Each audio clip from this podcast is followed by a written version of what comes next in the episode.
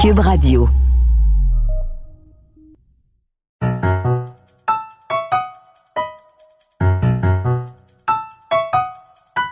Ici Mathieu Bock-Côté et bienvenue aux Idées mènent le monde.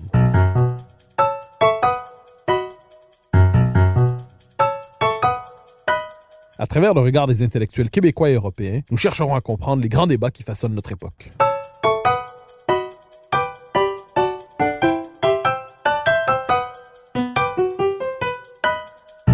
Mon invité d'aujourd'hui est une figure très particulière de la vie publique québécoise.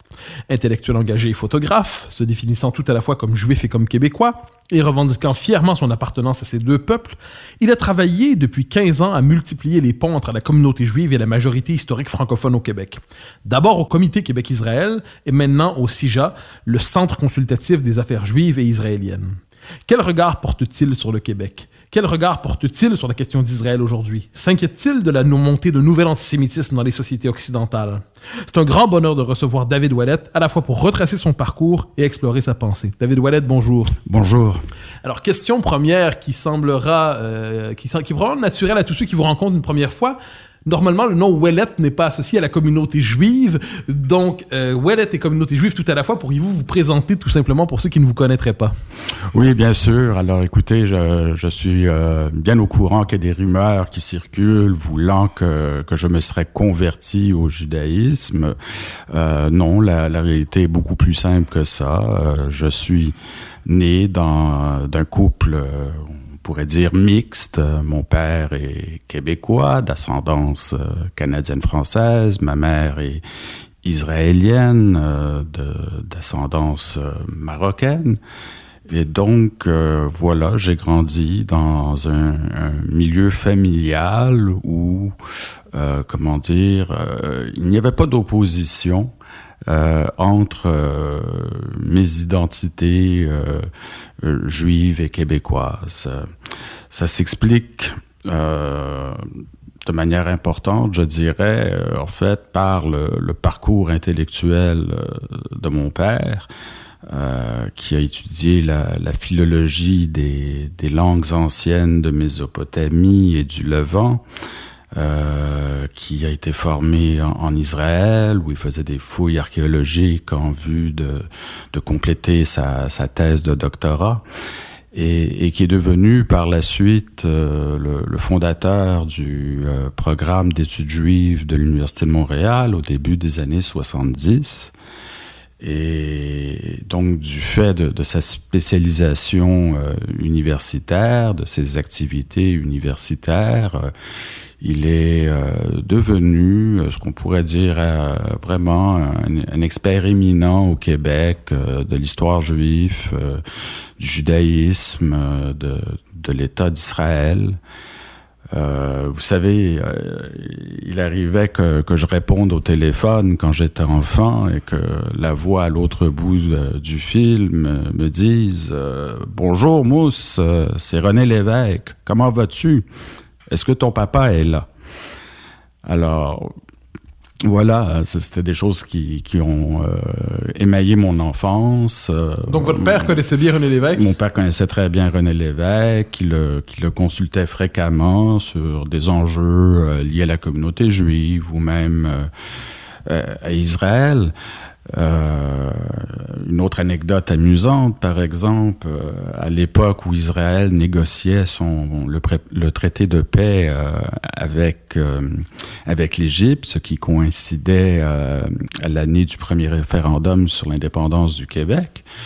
Menachem Begin, qui était le premier ministre israélien à l'époque, avait remis à mon père une lettre adressée à René Lévesque lui demandant euh, plus de détails sur le concept de souveraineté-association. Parce qu'il faut savoir que pendant les négociations israélo-égyptiennes, il y avait une annexe au, euh, au traité euh, qui prévoyait un processus pour octroyer une autonomie politique euh, aux Palestiniens à Gaza et, et en Cisjordanie.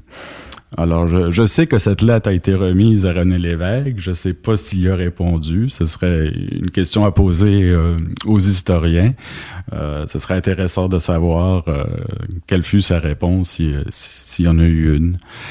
mais tout ça pour dire que voilà, mon, dans le cadre de ces fonctions, mon père organisait aussi des, des voyages d'études pour journalistes et intellectuels québécois en Israël. Et, ça a fait que toute mon enfance, j'étais entouré de, gens qui étaient euh, à la fois souverainistes et euh, sympathiques à l'endroit de l'État d'Israël, de, telle sorte que déjà très jeune, euh, je voyais une espèce de complémentarité entre le mouvement national euh, québécois et, le sionisme, qui est le, mouvement national euh, du peuple juif. Alors, nous aurons l'occasion d'y revenir parce que ce sera toute une partie de notre entretien, mais je, vous permets, je me permets une ou deux dernières questions sur vos premières années. Donc, en quelque sorte, si je comprends bien votre parcours, c'est par votre père québécois d'ascendance canadienne-française que vous avez d'abord pris contact avec l'univers mental du judaïsme, l'univers mental d'Israël, davantage que par votre mère qui était israélienne. Oui, oui. Écoutez, premièrement, ma mère a, très peu de famille au Québec. Euh, vraiment, la majeure partie de sa famille est en France et en Israël. Euh, et euh, elle-même n'étant pas euh, particulièrement religieuse ou pratiquante, et, et, mon père ne l'étant pas non plus, donc j'ai grandi vraiment sans, sans, sans de référent religieux, sans, sans pratiquer une religion ou l'autre. Mais dans une maison où il était constamment question de l'histoire du judaïsme et du peuple juif. Et, l'expert à la maison, ben, c'était pas ma mère juive, c'était mon père non juif. Euh, qui, qui, a, qui a éveillé ma, ma curiosité euh, intellectuelle pour, euh, pour ce peuple dont, dont je fais aussi partie. Euh, donc pour moi, mon, mon, identité juive, elle a très très peu à voir euh, avec la religion et je dirais même pas avec la culture. Là, je suis pas dépositaire euh, comme beaucoup de juifs ashkénazes de, de la culture yiddishophone ou du yiddish, rien de la sorte. Ma mère, qui a été euh, scolarisée au Maroc euh, dans les écoles de l'Alliance israélite, qui étaient à toute fin pratique des écoles françaises et, et, et donc transmettait une culture euh, euh, vraiment française aux enfants, m'a beaucoup plus légué, je dirais, une, une, identification avec la France et la culture française que qu'avec une culture juive marocaine. Euh, euh jamais elle ne, ne m'a parlé en arabe, c'est une langue que je ne maîtrise pas. Euh, donc voilà, je n'avais pas de, beaucoup de référents euh, culturels ou religieux, sinon nos, nos séjours prolongés en Israël. Euh, évidemment, la culture israélienne, elle est très très différente des cultures juives de diaspora. Euh, Israéliens, on le sait, sont des gens très confiants, très sûrs d'eux-mêmes, euh, qui, s'affirment euh, sans, sans, hésitation. Et, et, pour moi, ben, c'était ça, être, être juif. Donc finalement, j'ai dû négocier mon identité à partir de toutes ces données. Et je dirais que j'ai une identité juive fondée probablement sur euh, la notion d'une solidarité de destin. C'est-à-dire, je considère que l'histoire des Juifs, j'en suis un héritier et, que je suis aussi solidaire du destin euh, du peuple juif. Est-ce que vous avez toujours vécu en, accordant une part centrale à votre judaïsme ou est-ce que pendant un temps vous l'avez laissé de côté, abandonné, marginalisé pour le redécouvrir plus tard?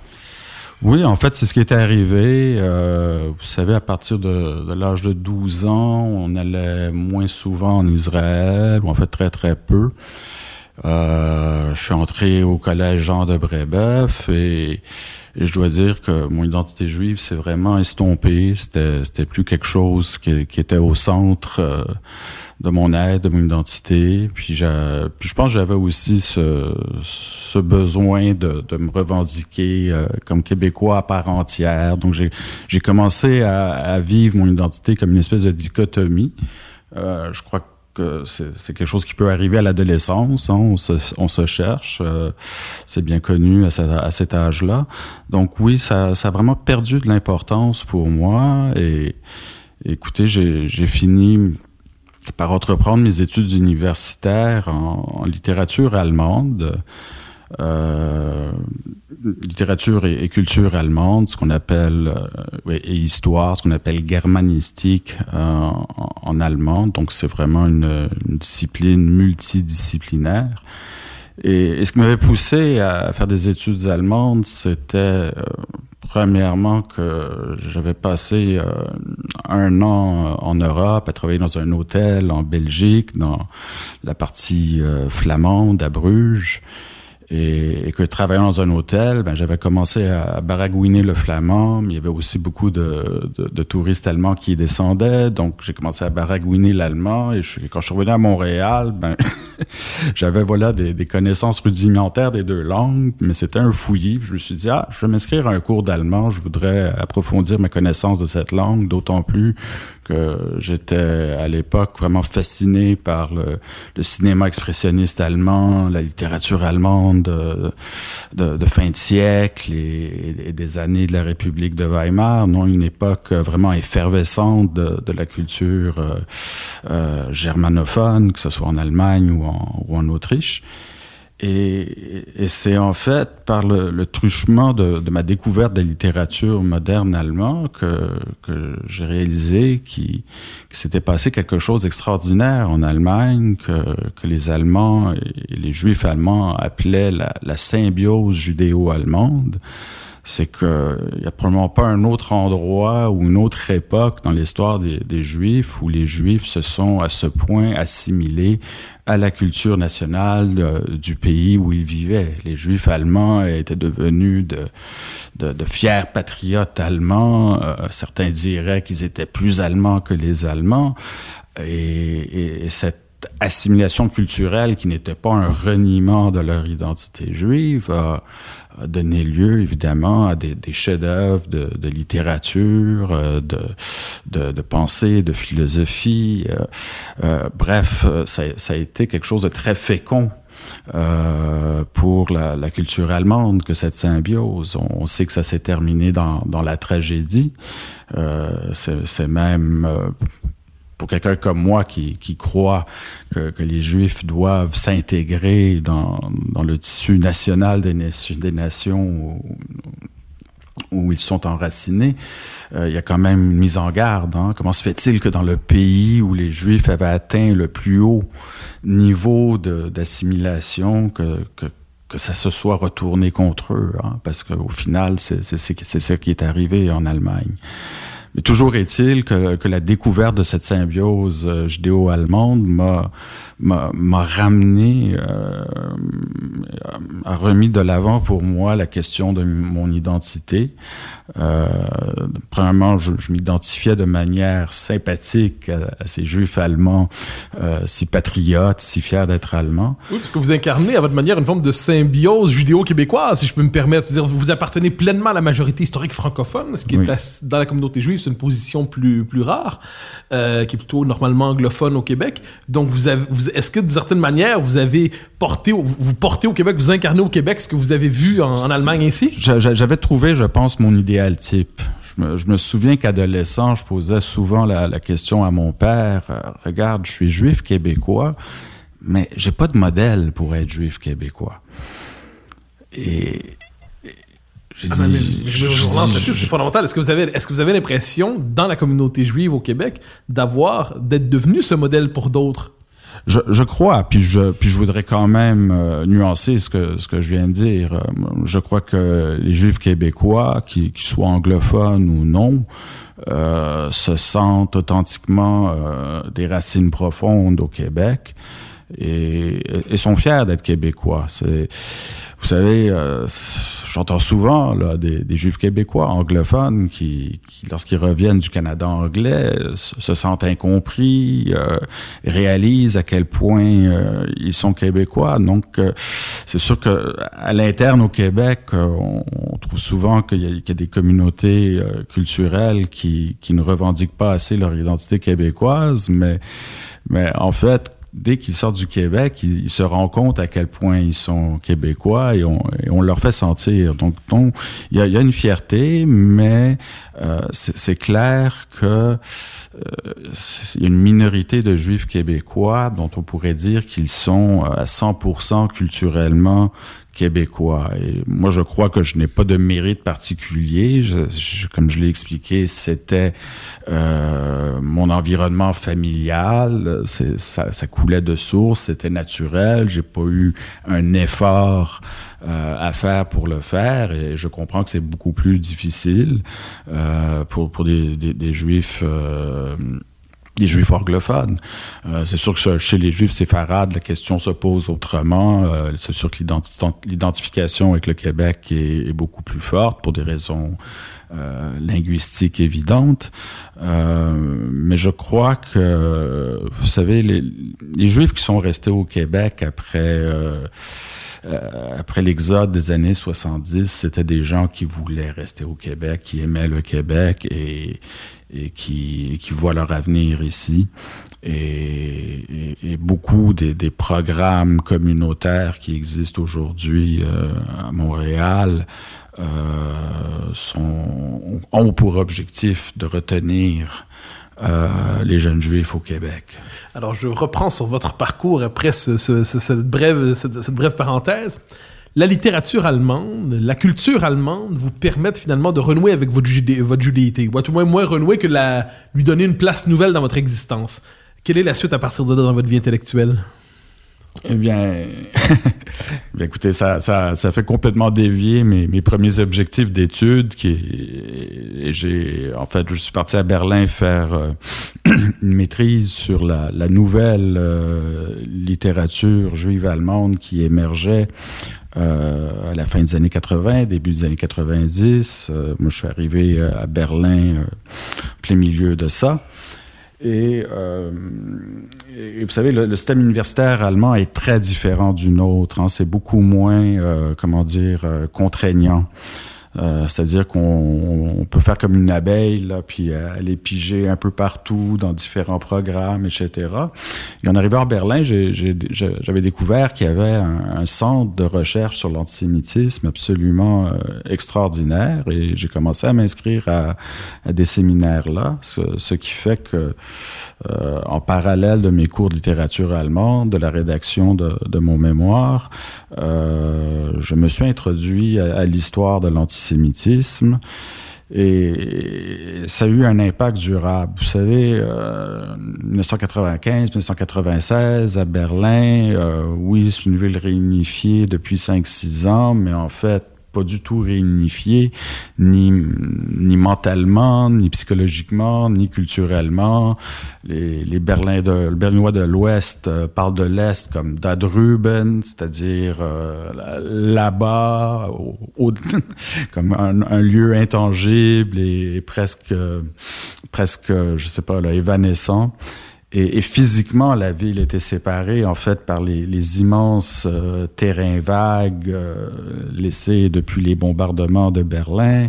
Quand on s'aventurait dans à Berlin-Est, toutes les façades étaient encore criblées de balles. Euh, donc c'était une espèce de musée à ciel ouvert de, de la Seconde Guerre mondiale euh, avec énormément de plaques commémoratives sur euh, les déportations des Juifs de cette maison, de celle-là. Vous savez, Saul Bellow, un écrivain juif américain qui, né à la Chine, qui est né à Québec. Montréal, euh, a déjà dit qu'il ne pourrait pas passer un an en Allemagne parce qu'il serait alors que juif et, et qui n'avait pas le temps d'être que juif. Et ben moi c'est ça qui m'est arrivé pendant mon, mon, séjour à Berlin. Euh, vraiment confronté à toutes ces découvertes, à mes cours, à la, réalité euh, physique, historique euh, de Berlin, euh, qui, comme je disais, là, était à l'époque un, un, musée à ciel ouvert de la Deuxième Guerre mondiale. Et, eh bien, je, quand je suis quand je suis revenu au Québec, euh, voilà, je, je m'étais reconstitué une identité juive. Euh, vous revenez quand au Québec environ? euh, La fin de 1996. Alors, vous me permettrez cette, cette question très très québéco-québécoise, mais 1995, quelque chose d'important se passe ici. C'est le référendum sur l'indépendance du Québec.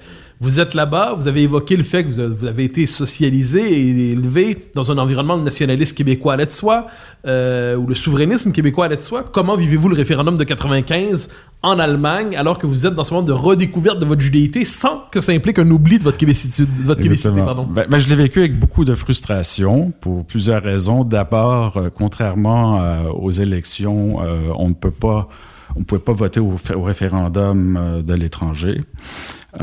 donc voilà, je pouvais pas, je pouvais pas voter. Euh, deuxièmement, en 1995, on est encore au balbutiement d'Internet. Euh, si je me trompe pas, il y avait, il y avait pas de journaux québécois en ligne à l'époque. Euh, donc, tout ce que j'avais, c'était la Gazette. Euh, où je lisais des choses qui évidemment me, me mettaient euh, en colère. Euh, l'ambassade euh, canadienne euh, en Allemagne était encore à Bonn. Il n'avait qu'une annexe à Berlin. Et j'y allais chaque semaine dans l'espoir de trouver des journaux québécois. Il n'y en avait pas. Je leur faisais une scène chaque fois. On me proposait des, des fax d'articles du Globe and Mail, du Toronto Star ou, ou de la Gazette.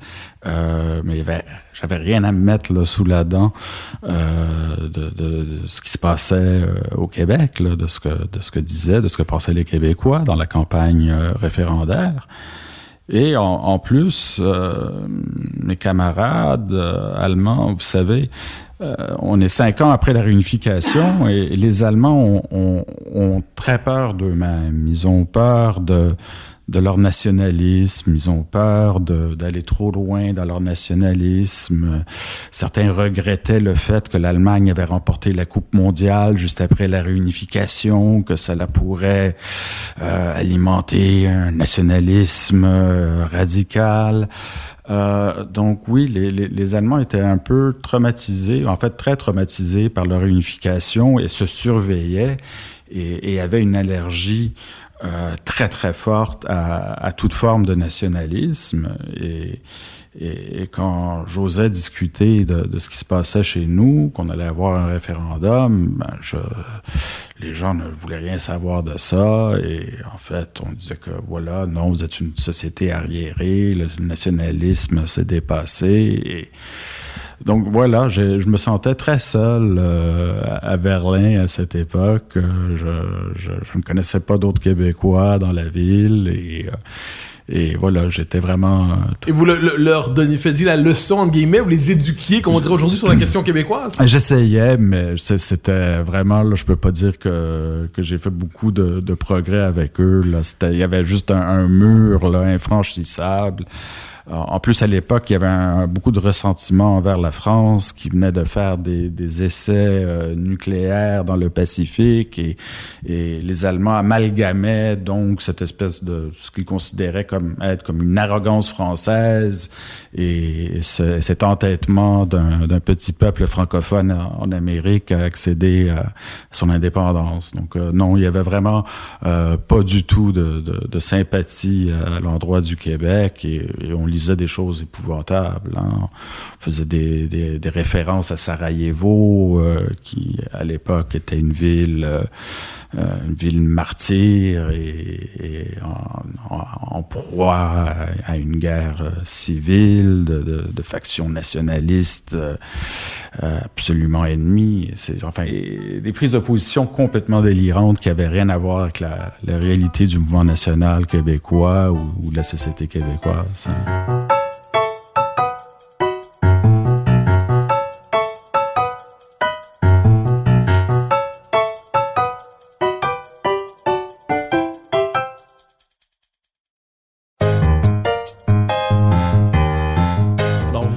Québec dans la deuxième moitié des années 90. Vous étiez parti en Allemagne à la manière, je dirais, d'un esthète euh, germanophile.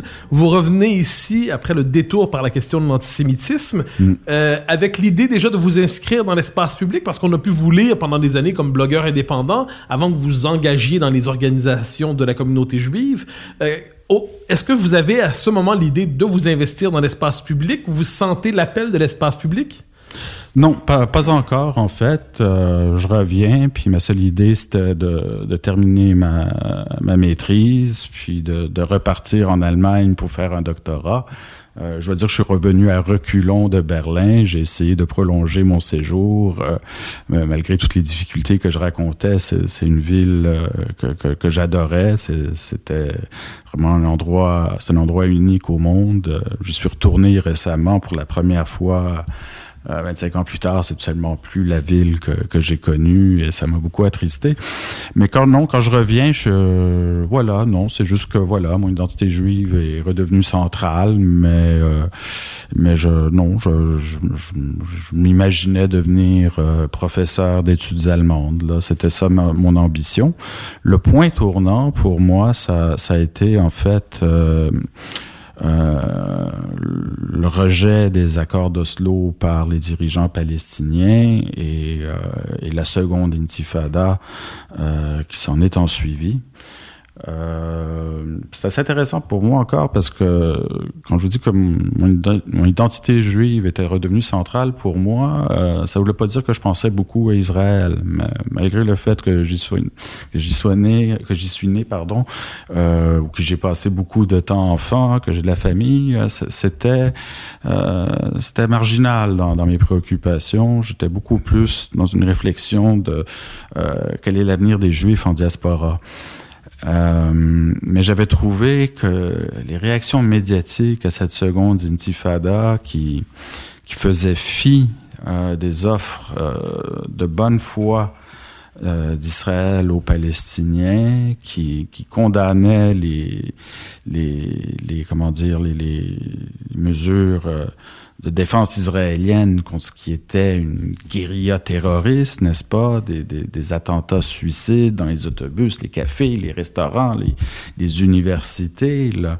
Euh, donc, une, une, vague de violence absolument terrible qui, qui, qui, a appelé Israël à prendre des moyens de se défendre. Mais tout ça, je voyais de ça dans les médias et non, on ne rapportait pas vraiment le terrorisme palestinien, on ne parlait que de violence israélienne, on, on cautionnait le fait que le, les dirigeants palestiniens avaient rejeté euh, les, accords proposés à Camp David l'été de, de, de, 2000, euh, sans faire de contre-offre. Alors, je, je trouvais euh, la situation tellement inique, tellement injuste. Euh, et puis, on entendait quand même aussi en filigrane de, tous ces commentaires sur ce, qui, se passait entre les Israéliens et les Palestiniens, euh, je dirais des, des références antisémites. Hein? Euh, on, on, faisait le portrait d'Israël comme un pays assoiffé de sang. Hein, ce qui qui faisait subir euh, à ceux, aux Palestiniens le sort qu'ils devaient subir exactement et puis qui ciblait euh, délibérément des enfants. Donc ce qui rappelle les mythes antisémites euh, du euh, des, des euh, voyons du, du, des, des sacrifices euh, d'enfants là hein, quelque chose de complètement débile qui s'est passé dans pendant tout le Moyen Âge et même une partie de de l'époque moderne en Europe. On accusait les Juifs de d'enlever de, des enfants et de, de, les sacrifier pour boire leur sang. Puis on voyait des, des caricatures qui représentaient exactement ça. Euh, donc j'étais à la fois inquiet du traitement qu'on réservait à Israël dans tout ça et d'un discours antisémite euh, pour euh, voilà du fait que la critique d'Israël versait fréquemment dans l'antisémitisme classique. Ça, ça m'a beaucoup interpellé ce qui vous pousse finalement vers l'espace public. Oui. Sous quelle forme d'abord? Et sous quelle forme ensuite? Qu'est-ce qui vous conduit dans l'espace public? Parce qu'ensuite, depuis, depuis 15 ans, on vous connaît comme une figure. On reviendra d'ailleurs sur la, le, votre travail sur le rapprochement entre la communauté juive et la majorité historique francophone euh, que vous avez fait dans différentes organisations, mm. que vous faites dans différentes organisations. Mais qu'est-ce qui vous... Quel est le... Vous avez évoqué le, de, de, le déclic intellectuel, mais qu'est-ce qui vous pousse dans l'espace public et de quelle manière ça prend forme? Mm. Ben, ça, ça, a commencé par des. J'ai commencé à écrire des lettres aux journaux. Je répondais à des articles ou à, ou à des tribunes, des, des billets d'opinion. Vous étiez très vigilant par rapport aux médias, au discours médiatique autour de ces questions. Absolument. Vous vous moi. Oui, pour moi, c'était fondamental parce que je crois qu'aujourd'hui, on doit, on doit reconnaître que les médias sont probablement moins influents qu'ils l'étaient à l'époque, mais, mais, à l'époque, les médias étaient extrêmement influents et conditionnaient euh, très, très certainement l'opinion publique. Et, je constatais qu'il y avait un déséquilibre euh, absolument scandaleux là, dans nos médias sur, sur euh, la question du conflit israélo-palestinien. Alors, je, je répondais euh, au meilleur de mes moyens. Parfois, on me publiait, souvent non. Et, ce qui est arrivé, c'est que j'ai rencontré à cette époque-là euh, Elisabeth Chemla, qui était euh, une ancienne rédactrice en chef euh, du Nouvel Obs, si je me si je me trompe pas, et qui venait de lancer un, un magazine d'actualité sur le Proche-Orient sur Internet qui s'appelait Proche-Orient Info. Et euh, elle m'avait proposé de devenir le, correspondant euh, québécois du, journal, ce que, j'ai accepté avec beaucoup de joie. Et, et, une des choses, une des missions qu'elle m'avait données au moment de, mon embauche, euh, vous savez, à l'époque en France, on commençait à peine à prendre la mesure de, de l'influence de l'islamisme sur le pays et de de l'antisémitisme que, l'antisémitisme véhicule. Et elle me dit, on, ne sait rien du Canada, on ne sait rien du Québec. Euh, je voudrais que vous débroussailliez ce terrain-là. Euh, et donc, euh, je me suis investi à, identifier des personnalités, des organismes euh, québécois, canadiens, qui épousaient de toute évidence euh, une vue islamiste euh, des choses. Et j'avais écrit quelques articles pour Proche-Orient Info, là, pour expliquer qui étaient ces gens, quoi ils croyaient, puis quelles étaient leurs activités, leurs objectifs. Euh, c'était quelque chose de très difficile à faire à cette époque-là. Euh, certains me disaient, est-ce que tu, tu crains pas de te faire étiqueter euh, anti-musulman? Il faut se rappeler que dans la foulée du 11 septembre, les médias de masse niaient qu'il y avait une mouvance islamiste au Québec, au Canada. Hein. Alors, juste s'y intéresser, c'était c'était flirter avec l'infréquentabilité. Euh, moi, évidemment, j'ai jamais été ému par un sentiment anti-musulman. Euh, C'était très clair pour moi que, les islamistes euh, ne représentaient certainement pas la majorité des musulmans québécois ou canadiens. Et, et, je déplorais en fait le, le fait que chaque fois qu'un journaliste avait besoin d'un commentaire d'un musulman pour un article, ils, ils allaient vers ces organisations euh, qui n'étaient pas en fait pas du tout représentatives de la population musulmane canadienne. Hein, on a, je crois que les médias ont d'une manière contribué à, à, créer le problème de l'islamisme en donnant à certaines organisations euh, aux propos douteux une certaine crédibilité. Hein? Et puis je me souviens qu'on a commencé à parler leur langage. Euh, euh, je me souviens d'un article que j'avais lu dans, dans, Le Devoir où on se référait à Fatima Ouda Pépin comme une élue québécoise d'origine musulmane. Euh, mais non, elle n'est pas d'origine musulmane, elle est d'origine marocaine. Hein? Euh, certainement de foi musulmane, mais pas d'origine. Ce n'est pas un pays, la musulmanie. Euh, Fatima Ouda Pépin est marocaine, de religion musulmane. Mais quand on commence à étiqueter des gens, euh, des musulmans, qu'à partir de leur foi, en fait, on, adopte le discours islamiste hein, qui ne reconnaît pas les, nationalités euh, diverses qu'on retrouve dans, le monde arabe et musulman, hein, qui veulent justement réduire euh, toutes ces populations très diverses culturellement, linguistiquement, historiquement, euh, à cette identité euh, musulmane qui, qui, qui, qui, qui résumerait tout ce qu'ils sont. Donc, ce sont des, questions qui m'ont intéressé. Et puis, et puis bon, voilà, toute la première moitié des années 2000, en fait même jusqu'à 2016, 2006, avec le conflit entre le Hezbollah et Israël. Euh, ça m'a donné beaucoup de, de travail. Proche-Orient Info, malheureusement, n'a pas euh, n'a pas vécu très longtemps et, et, à sa fermeture, c'est là que j'ai décidé d'ouvrir mon blog euh, parce que je voulais continuer à écrire et dire ce que je pensais. J'ai ouvert ce blog euh, Judéoscope là où je, je, passais en revue les médias, où je soulignais les, les distorsions, les, les, erreurs factuelles. Ou... Oui, bon, on peut même dire au fil du temps, vous êtes devenu des correspondants privilégiés de l'Ombudsman de Radio-Canada sur ces questions. Euh, exactement, euh, euh, avec des ombudsman successifs qui auxquels j'envoyais des plaintes. Euh, et, et, qui vous donnaient souvent raison. Ben, qui m'ont donné, en fait, non seulement souvent raison, mais qui m'ont même donné raison sur le fond. Parce que moi, j'avais toutes ces plaintes, je le faisais dans une optique, non pas pour euh, convertir Radio-Canada en un média pro-israélien, mais de leur faire reconnaître que leur reportage euh, n'était pas objectif, euh, déformait les faits, souvent inventait des faits et, euh, démontrait une ignorance complète de, l'histoire de la région et, du conflit. Euh, et à tel point que euh, ombudsman euh, avait, dans un premier temps, dans, un, dans son rapport annuel, exigé ou demandé à la direction de l'information de changer d'attitude par rapport au conflit israélo-palestinien, disant que le travail qui était fait n'était pas professionnel.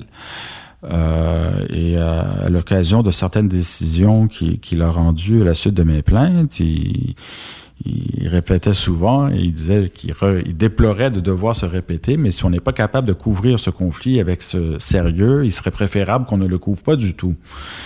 Euh, ce qui, bien entendu, n'était pas mon objectif, mais qui était, euh, voilà, un jugement euh, lapidaire euh, du manque de professionnalisme de Radio-Canada euh, dans sa couverture euh, d'Israël et des Palestiniens. Je me permets de le dire parce que vous avez toujours pris la peine de le préciser dans vos prises de position publiques. La défense que vous faisiez d'Israël n'était jamais incompatible avec l'idée que les Palestiniens devaient avoir leur, leur propre État.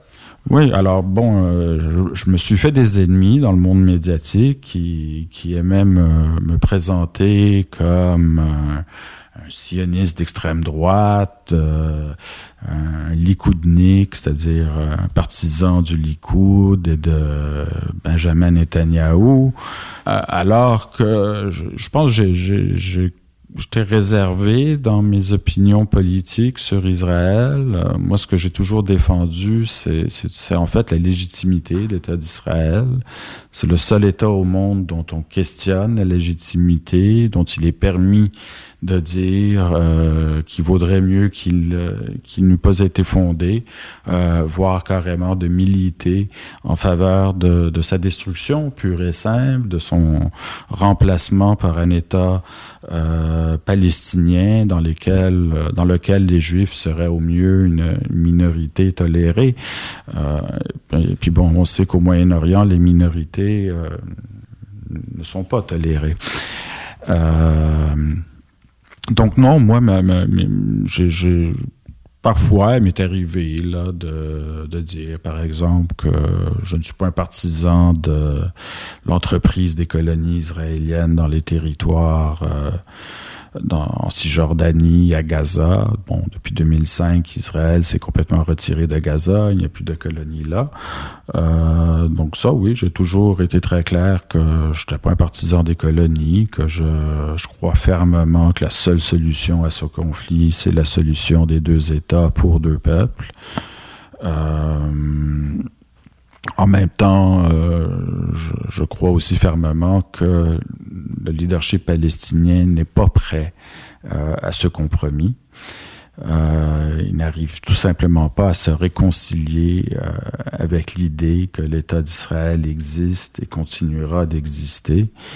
Et, quand on suit les prises de position euh, des politiciens palestiniens euh, jusqu'au plus haut niveau, euh, on s'aperçoit que la rhétorique euh, dont ils appreuvent leur peuple n'est pas du tout euh, compatible avec une solution négociée sur la base de deux États pour deux peuples. On fait encore miroiter cette idée qu'on pourrait euh, renverser le cours du temps et, et faire disparaître Israël. On, on dit aux descendants des réfugiés de de 47, 48, euh, 49, euh, qu'ils retourneront vivre euh, dans des villes proprement israéliennes, c'est-à-dire à, l'intérieur du territoire euh, reconnu internationalement comme, comme étant israélien.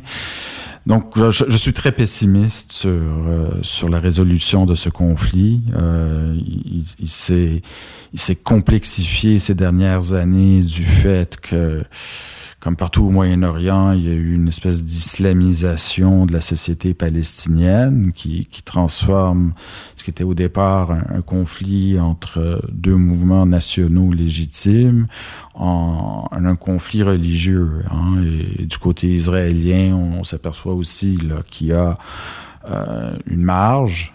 J'insiste sur le fait que ces gens sont marginaux au sein de la société israélienne, mais n'empêche, il y a une éclosion là, de, de groupes religieux fondamentalistes euh, qui, qui, aussi veulent colorer ce conflit euh, comme un conflit religieux, qui, ce qui serait une chose épouvantable. Ce serait encore plus euh, insoluble si ce conflit devenait religieux que, que territorial et, et national. Alors, il y a une autre dimension de votre engagement, euh, et je m'en voudrais de ne pas l'aborder euh, très clairement. Euh, vous avez travaillé, donc d'abord au, Comité Québec-Israël, ensuite au CIJA. Vous avez travaillé activement, vous me corrigez, vous me dites si la description est adéquate, mais à rapprocher la communauté juive de la majorité historique francophone, avec ce sentiment que nous ne sommes, nous ne nous sommes pas historiquement compris, il y a eu des moments d'incompréhension. Donc vous avez travaillé à rapprocher les deux pour amener finalement la communauté juive à comprendre l'univers mental de la société québécoise majoritaire francophone, et de l'autre côté, d'amener les Québécois francophones, euh, et même le mouvement national, à comprendre la singularité de la communauté juive. Est-ce que je décris bien ce que vous avez cherché à faire aussi au fil des ans, et comment avez-vous porté ce projet? Alors, ben, je, dois, je, dois, dire que c'est quand même euh, au mérite de la communauté juive de, d'avoir embauché David Ouellette. Euh, sachant très bien quelles étaient mes positions. Et... Oui, le, nationalisme québécois n'y est pas si fréquent. Et, donc, ça, ça, ça, ça, témoigne d'une évolution, je dirais, des, des, esprits au sein de la communauté juive. Et puis, j'ai d'autres collègues issus du mouvement national. Euh, et bon, voilà, c'est qu'il y, y, a eu une prise de conscience, je crois, dans la communauté juive du Québec, que voilà, on, on, veut rester ici, on veut pas que nos enfants partent, puis on doit trouver le moyen d'être mieux compris, mieux entendu de nos concitoyens non juifs. Et, c'est là que, que, des gens comme moi, humblement, avons pu euh, euh, contribuer à un rapprochement. Et, j'insiste vraiment sur, sur, le fait là qu'on m'a donné vraiment euh, carte blanche euh, et un soutien réel. Euh, pour entreprendre ce travail, et que les objectifs étaient partagés par, euh, par mes collègues qui n'ont pas du tout le, le même background familial que moi. Et donc, euh, oui, notre travail, c'était essentiellement de, de, de, changer les perceptions euh, mutuelles de, des Juifs pour la majorité, la majorité pour les Juifs. Euh, euh, vous savez, euh, nos, voyages en Israël sont, sont, sont, bien connus, nos voyages d'études en Israël sont bien connus, mais euh, ce serait une erreur de croire qu'on fait ces voyages euh, juste pour euh, leur faire connaître Israël aux, participants, là, je, je m'entends. dans ces voyages, ce qu'on fait en fait, c'est tisser des, des liens Hein, et, et, voyager avec des gens, généralement, ça, ça tisse euh, des liens à, à, à, très long terme. Euh, donc le, but, c'était euh, bien sûr à la fois de les exposer aux réalités israéliennes, mais de, de tisser des liens avec, euh, avec des jeunes, avec des, moins jeunes, mais des gens engagés dans la société québécoise et, qui pouvaient donc devenir des, interlocuteurs qui, peuvent nous aider à, travailler à ce rapprochement. Il y a, a d'autres choses qu'on fait. Il y, a un, il y a un programme qu'on qu'on a conçu pour euh, les jeunes adultes juifs euh, de, il y a quelques années. Il y a plusieurs années, en fait, déjà. On, on l'appelle ambassadeur, ce programme, et son objectif, c'est euh, de faire de, de, jeunes adultes juifs de meilleurs ambassadeurs de leur communauté. Et pour cela, on, on approfondit leur connaissance euh, du Québec, la société majoritaire, de ses, de ses euh, sensibilités, de ses préoccupations. On invite euh, des personnalités publiques qui peuvent euh, leur parler très franchement des, des, des, des, des, perceptions mutuelles, des, des, déceptions euh, mutuelles dans les relations euh, entre juifs et non-juifs. Et euh, c'est un programme extrêmement populaire et, souvent le, le, clou du programme, c'est quand il est question du, du mouvement national euh, québécois, parce qu'ils ils apprennent, ils apprennent des choses qu'ils ignoraient, que euh, quel point, et surtout à, l'époque, je dirais, des fondateurs du mouvement national moderne, à quel point Israël était admiré, à quel point on, on faisait, euh, faisait un lien entre les aspirations québécoises et, et le sionisme. Euh, donc, ils sont très surpris d'apprendre des choses comme ça. Ils sont très surpris de, de voir qu'il y a des, des, intellectuels, des historiens, des, encore une fois, des personnalités euh, associées au mouvement national québécois qui, qui, ont une sensibilité et une compréhension sophistiquée de ce qu'est l'antisémitisme. Et donc, écoutez, notre but, c'est de pas de convertir ces jeunes euh, politiquement, euh, mais c'est de leur permettre d'avoir une, vision, je dirais, plus euh, euh plus plus comment dire aiguë, plus, plus, plus plus claire de la société dans laquelle ils vivent et, de réaliser qu'on qu'il n'y a pas que du, que du négatif euh, dans, dans, nos relations avec la majorité. Il y a beaucoup, beaucoup de positifs. Au, fil du temps, quels sont les points de, de, tension que vous avez pu voir évoluer d'une manière ou de l'autre, c'est-à-dire des points d'incompréhension? Comment, formule autrement, comment la compréhension mutuelle a-t-elle progressé à travers de tel un tel programme, par exemple? Ben, je, je, crois d'abord, on, assiste euh, au fait qu'il y a de plus en plus de jeunes euh, juifs québécois qui veulent s'investir dans, la vie politique. Euh, ce, qui est, ce qui est assez nouveau. La communauté juive ne s'investit pas beaucoup dans, dans, la, dans la vie politique. Comme beaucoup de, de minorités, elle croit faussement que le plus important de, de, de, la vie politique se déroule à Ottawa, euh, alors que ce n'est pas du tout le cas pour le Québec. Euh, c'est vraiment à Québec que qu'ont lieu les débats, que ce qu'on légifère, euh, que, que, que, la politique touche notre vie au quotidien, n'est-ce pas? Donc, il y a cette prise de conscience là, que, ah oui, non, il faudrait euh, s'intéresser davantage à Québec, puis être davantage présent dans, dans la vie politique. Euh, je crois que ça, ça a contribué, euh, je dirais, à une normalisation de, des perceptions du mouvement national. Euh, ça ne veut pas dire que, que plein de jeunes vont aller prendre euh, la carte d'un parti, euh, mais au moins reconnaître euh, la légitimité du mouvement national québécois, de la même manière qu'on s'attend à ce que la majorité reconnaisse la légitimité du sionisme. je pense que ça, c'est quelque chose qui, qui, a, qui avance beaucoup je, je, je, le dis par euh, transparence, comme on dit, j'ai eu le bonheur de participer à ce, ce programme comme conférencier comme figure du mouvement national qui euh, rencontrait les jeunes de la communauté juive, n'étant pas associé à la frange la plus timorée du mouvement national, je peux témoigner du fait que ça fait des, conversations tout à fait passionnantes. Euh, je vous relance là-dessus. Euh, est-ce que aujourd'hui, le contexte très particulier de notre époque fait pas qu'il y aurait des points de contact nouveaux qui seraient possibles entre la communauté juive et la majorité francophone québécoise autour de ce qu'on pourrait appeler une forme de patriotisme de civilisation? C'est-à-dire, on voit aujourd'hui un commun destin des sociétés occidentales euh, autour des débats qui s'appellent la laïcité, mais pas seulement, le, euh, certains rapports à la démocratie, devant les périls posés par l'islamisme, devant... Est-ce que, d'une certaine manière, l'époque dans laquelle nous entrons ne crée pas un contexte inédit permettant le, rapprochement que vous désirez?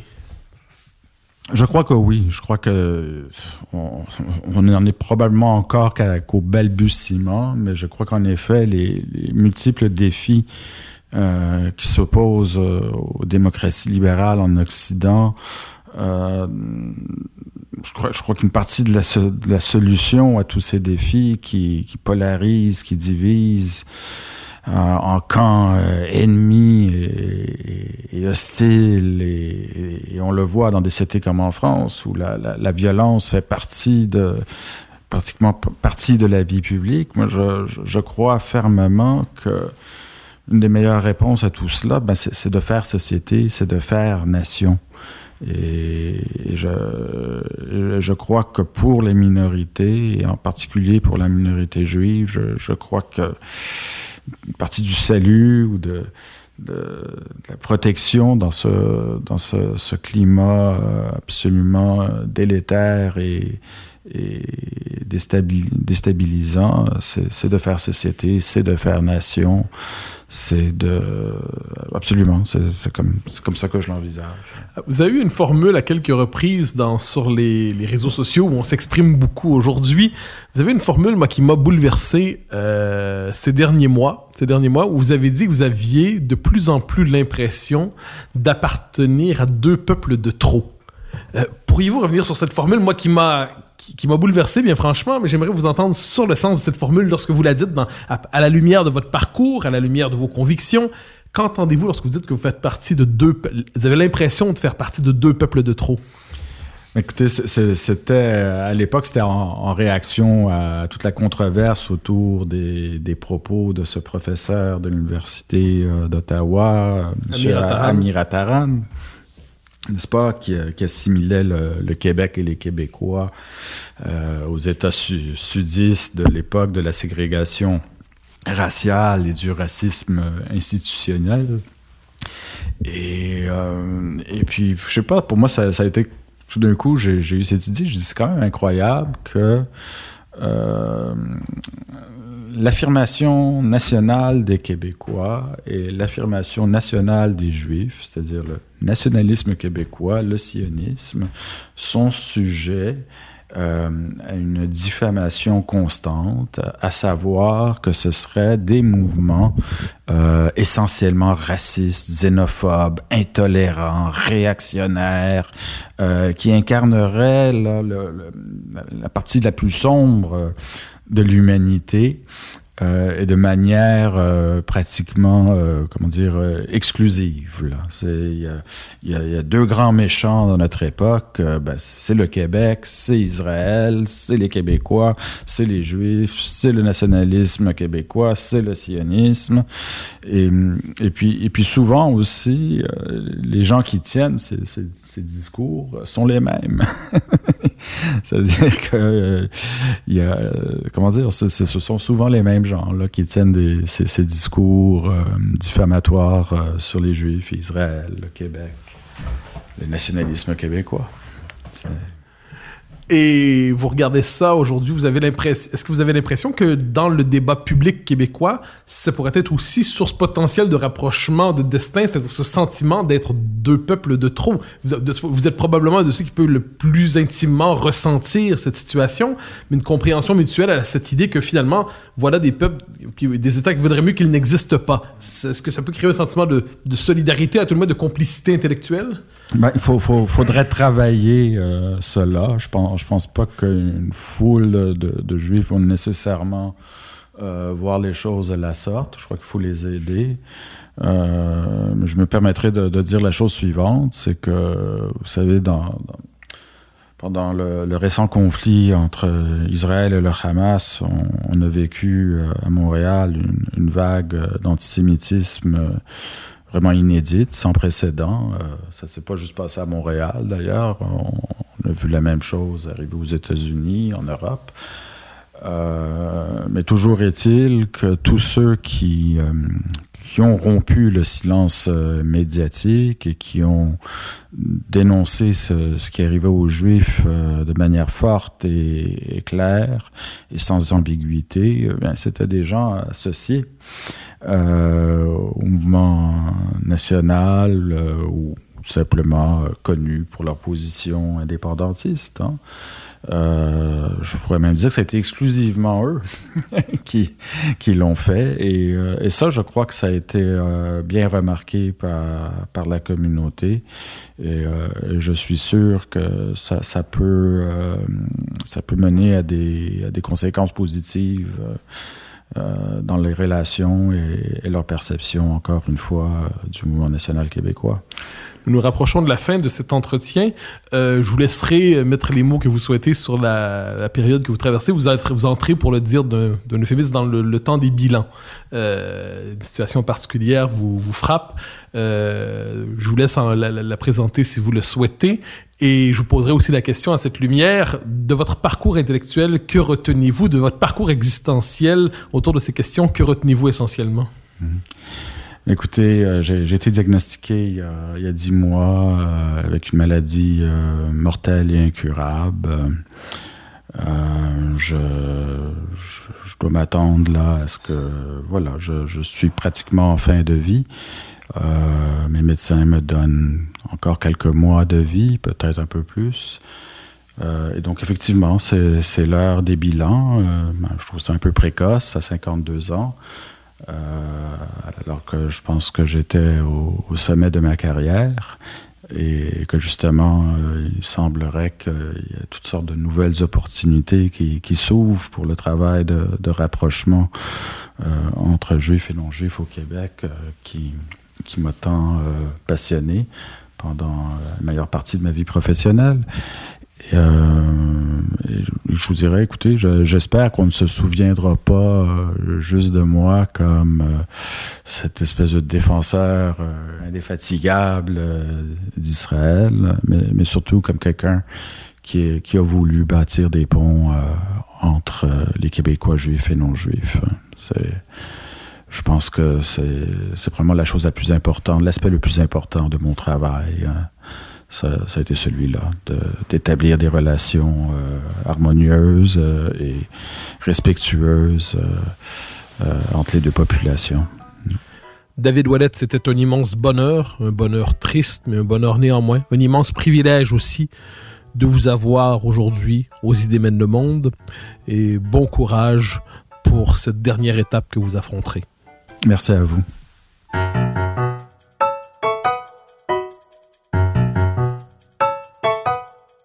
Chers auditeurs des idées mènent le monde, vous pouvez faire connaître le balado sur vos réseaux sociaux en partageant les épisodes que vous aimez.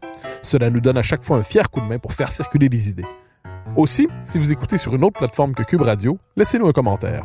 C'est encore une fois un geste qui nous permettra de faire connaître la série à un plus grand nombre. Merci à vous d'être à l'écoute. Vous pouvez me suivre sur Twitter et sur Facebook. Vous pouvez également lire mes chroniques chaque mardi, mercredi, jeudi et samedi dans le Journal de Montréal. Vous pouvez également m'écouter chaque semaine à la joute et sur Cube Radio tous les jours à 10h à l'émission de Richard Martineau. Animation et recherche, Mathieu Bocoté.